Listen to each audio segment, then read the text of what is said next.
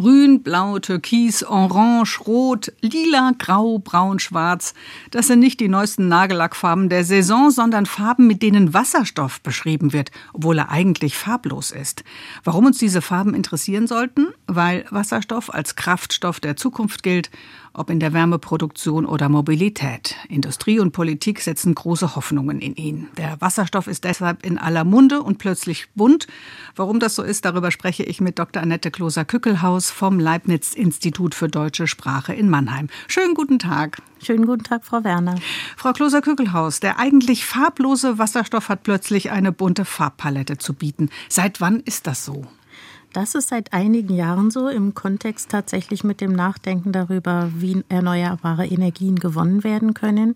Und da gibt es eben viele verschiedene Verfahren und je nachdem bekommt der Wasserstoff seine Farbe. Also entweder weil die Produkte, aus denen er gewonnen wird, eine bestimmte Farbe haben, zum Beispiel Kohle, die schwarz ist, oder weil Strom, der durch eine bestimmte Art gewonnen wird, dafür verwendet wird, zum Beispiel roter Wasserstoff, weil Atomstrom dazu dient, ihn zu produzieren.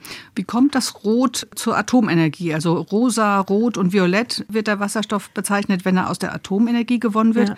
Hat das was mit Gefahr zu tun, rot als Gefahr? Vielleicht. Ich habe darüber auch nachgedacht, warum ist Atomstrom eigentlich roter Strom? Ich habe mich dann an diese Aufkleber erinnert aus den 80er Jahren Atomstrom Nein Danke. Da war auch mit roter Farbe gearbeitet. Ich nehme tatsächlich an, das sollte signalisieren und tut es vielleicht auch immer noch, dass hier eine Gefahr besteht. Roten Wasserstoff kann man bei uns in Deutschland ja gar nicht mehr herstellen, wo alle Atomkraftwerke abgeschaltet sind und der gilt natürlich auch als schlecht, genauso wie der schwarze Wasserstoff aus Steinkohle. Also fossile Energien, die ja zur Neige gehen. Insofern transportieren manche dieser Farben durchaus auch eine Wertung. Mhm. Mit den Farben wird, Sie haben es ja schon gesagt, der Herstellungsprozess kenntlich gemacht. Greifen wir mal zwei Beispiele heraus. Grüner Wasserstoff wird aus erneuerbaren Energien hergestellt. Klar, er gilt als Schlüsselenergie der Energiewende. Grauer Wasserstoff hingegen gilt als klimaschädlich, denn er wird aus fossilen Brennstoffen gewonnen. Dass etwas plötzlich mit einer Farbe beschrieben wird, obwohl es keine Farbe hat. Kennen Sie sprachgeschichtliche Vergleichsfälle, Frau Kloser-Kückelhaus, oder ist der Wasserstoff da einmalig? Also Farben haben natürlich eine bestimmte Bedeutung, können Emotionen transportieren und ähnliches, aber dass sie bezogen werden auf etwas, was ja nun gerade als Gas überhaupt keine Farbe hat und uns auch gar nicht greifbar oder auch begreifbar ist, gar nicht visuell wahrnehmbar, wie eben Wasserstoff, da kenne ich die Farben nicht. Mhm. Wenn man Artikel liest über Wasserstoff als Kraftstoff, dann werden die Farben ganz selbstverständlich gebraucht. Ja. Das hat sich also in kürzester Zeit schnell im Sprachgebrauch eingebürgert. Und das sind ja nicht nur spezielle Fachartikel, sondern diese Farbeinordnungen ziehen sich quer durch ja. die Medien. Das ist schon bemerkenswert, wie schnell das geht.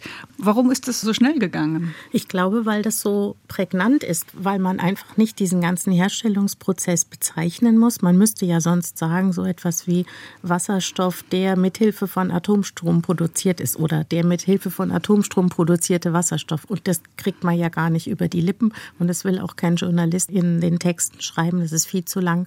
Und da sind natürlich die Farbadjektive klasse. Die kann man verwenden ohne etwas lang erklären zu müssen.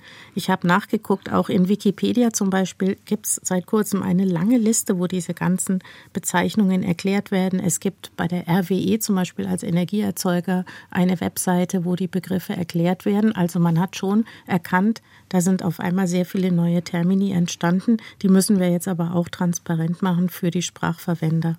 Das stimmt. Wer hat denn diese Farben mal festgelegt? Ich nehme an, tatsächlich die Sprachgemeinschaft, wobei hier natürlich am Anfang der kleinere Ausschnitt derjenigen, die in dem Thema drin sind, die eben vielleicht auch in der Wasserstofferzeugung und in der Energiebranche tätig sind, dass die damit begonnen haben.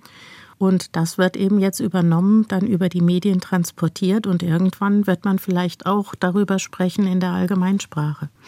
Nun haben wir vom roten und vom grünen Wasserstoff gesprochen und der Herstellungsprozess, der lässt sich leicht verstehen. Komplizierter wird es aber schon beim türkisfarbenen Wasserstoff. Der wird zum Beispiel über die thermische Spaltung von Methan hergestellt. Wenn die dafür benötigte Energie aus erneuerbaren Energien stammt, ist die Erzeugung von türkisem Wasserstoff klimaneutral. Ja. Schwarzer Wasserstoff entsteht aus Steinkohle, das haben Sie bereits gesagt. Das zeigt natürlich alles das Maß an Klimaneutralität, oder?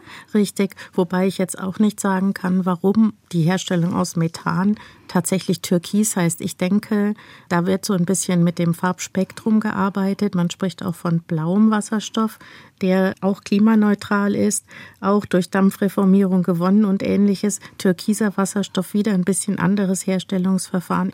Und dann versucht man eben mit diesen Farben, blau und türkis gehören ja in ein Spektrum zum Beispiel, ähnliche Produktionsprozesse zu bezeichnen. Und das ist bei gelbem und orangem Wasserstoff, denke ich, auch ähnlich. Wobei da gibt es unterschiedliche unterschiedliche Herstellungsverfahren. Also mhm. einmal liest man, der orangene oder gelbe Wasserstoff würde aus organischen Stoffen wie Biomasse, Biogas und Biomethan gewonnen. Dann wiederum der gelbe würde aus Elektrolyse mit Strom aus Kernenergie hergestellt. Richtig. Also fast so wie der rote Wasserstoff. Da muss man doch auch aufpassen. Ja, oder? und daran sieht man auch ganz gut, dass sich diese Begriffe ja noch nicht wirklich verfestigt haben. Es wird, glaube ich, noch ein bisschen darum gerungen, welche tatsächlich was bedeuten sollen.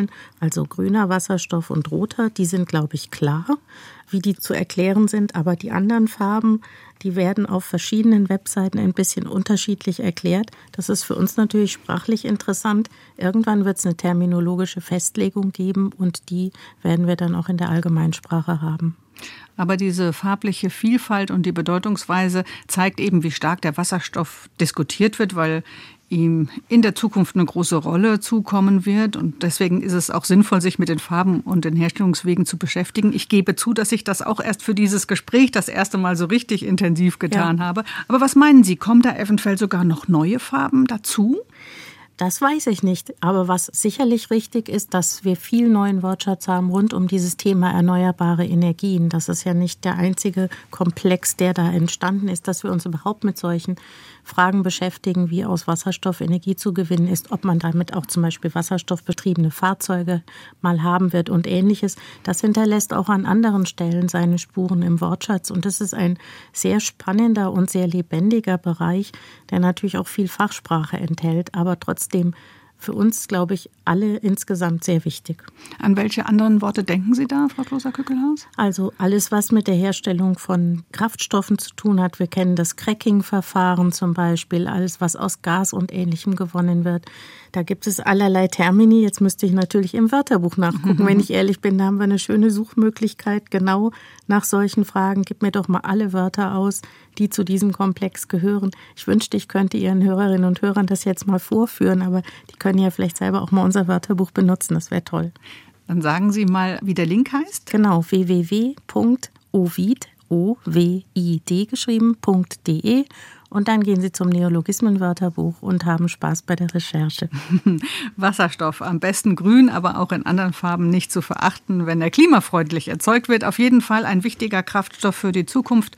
Warum er bunt ist, ohne bunt zu sein, das hat uns Annette Kloser-Kückelhaus vom Leibniz-Institut für deutsche Sprache in Mannheim heute erklärt. Herzlichen Dank. Gerne, Frau Werner.